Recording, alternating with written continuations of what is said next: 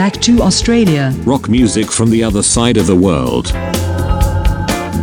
Привет, друзья! С вами снова Антон Турский. Передача «Назад в Австралию». Немножко усеченные версии э, с сжатым таймингом. Э, но надеюсь, что это не снизит э, градус интересности нашей передачи. Сегодня буду рассказывать вам про фестивали Австралии. Сейчас же осень и, соответственно, период э, классных э, фестивалей. И расскажу вам про достаточно странный фестиваль в Баларате, который проходит. Бигония фестивал Баларат. Он, собственно, посвящен, как вы догадываетесь, цветам и любителям садоводства, но на самом деле это фестиваль именно музыкальный. То есть, э, кроме того, что вы можете посетить э, замечательный Баларадский эм, ботанический сад, который известен на всю Викторию э, и, естественно, увидеть все разновидности бегоний, которые только возможно.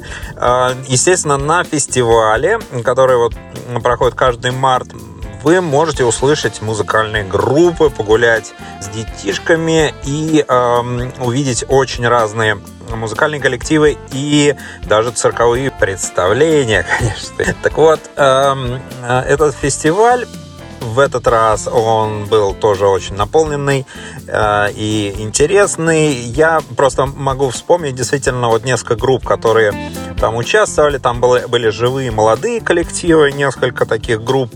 Э, был э, такой настоящий Диксиленд, просто настоящая банда такая джазовая, очень крутая.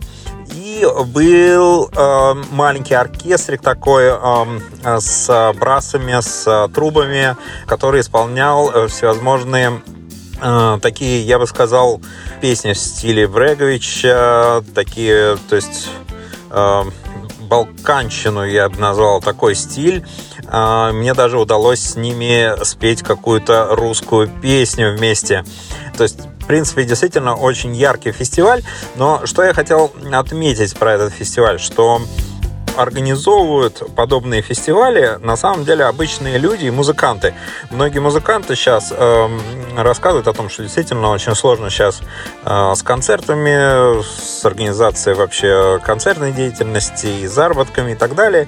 И вот многие э, достаточно выдающиеся музыканты э, занимаются еще организаторскими всякими проектами. И вот, собственно, один из способов э, заработать для музыкантов – это именно помочь в организации подобных фестивалей. То есть э, в принципе, каждый музыкант в Австралии, он может, ну или там не обязательно музыкант, просто любитель музыки, может э, подать грант на Э, проведения любого фестиваля, какой он хочет, э, получить под это финансы и, собственно, его провести, э, ну, естественно, отчитаться, и все, и ты можешь, в общем-то, заработать. Конечно, это очень серьезная работа. Я работал тоже в Петербурге вместе с компанией, например, Стерео Лето, светлая музыка, и знаю, что такое не понаслышке организации сложных фестивалей.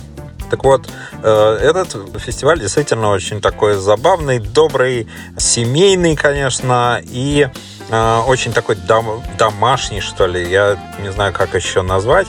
И одно из главных моментов, которые я хотел заострить на чем внимание, это Э, дело в том, что организатором этого фестиваля э, явился мой очень хороший друг, австралиец Мик Трамбах. И, собственно, он уже с успехом вот не раз э, проводит уже не один фестиваль. И по этой причине я решил, наверное, вот в нашей музыкальной части передачи, наверное, дать ему слово и поставить один из его крутых треков, который он исполнил э, в 2000, наверное, 15 году на каком-то местном фестивале замечательный трек э, с таким замечательным блюзовым соло.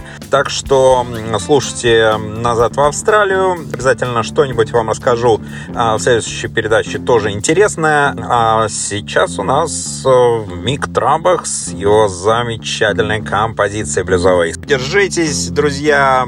Обнимаю ваш Антон Тульский. Всем привет.